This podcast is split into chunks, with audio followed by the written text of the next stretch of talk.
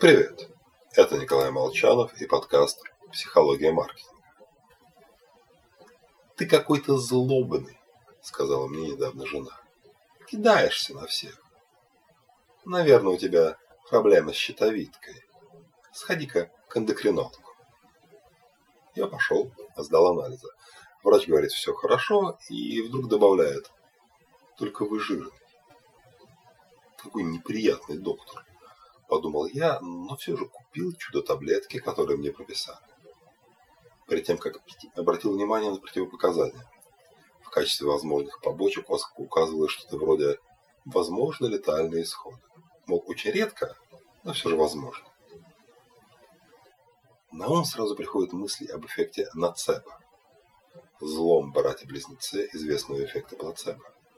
Смысл – негативная мысль, ожидание неприятных симптомов приводит к тому, что эти симптомы появляются, даже когда пациентам дают лекарства пустышки. Причем внушение заразно. Негативными новостями люди обмениваются с большей охотой.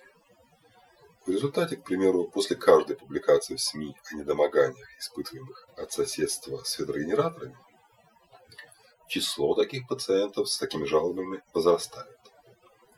Люди способны убедить себя в чем угодно в Скандинавии офисных работников в 80-е годы фиксировали сыпь на коже. Люди считали, что из-за компьютеров, которые стали поступать в офисы. Поэтому результатом эффекта нацебо может стать отказ от лечения или покупки. Роль маркетолога обычно заканчивается рекламным слоганом на коробке. А что внутри? Пишут инженеры. Мол, функция маркетинга – помогать продажам, а улучшать текст инструкции по сборке хотя чтение исследований ей может формировать ненависть и недоверие к покупке. Так что нет. Маркетингу, в том числе, чтобы избежать эффекта нацебо, надо контролировать все точки взаимодействия с клиентом.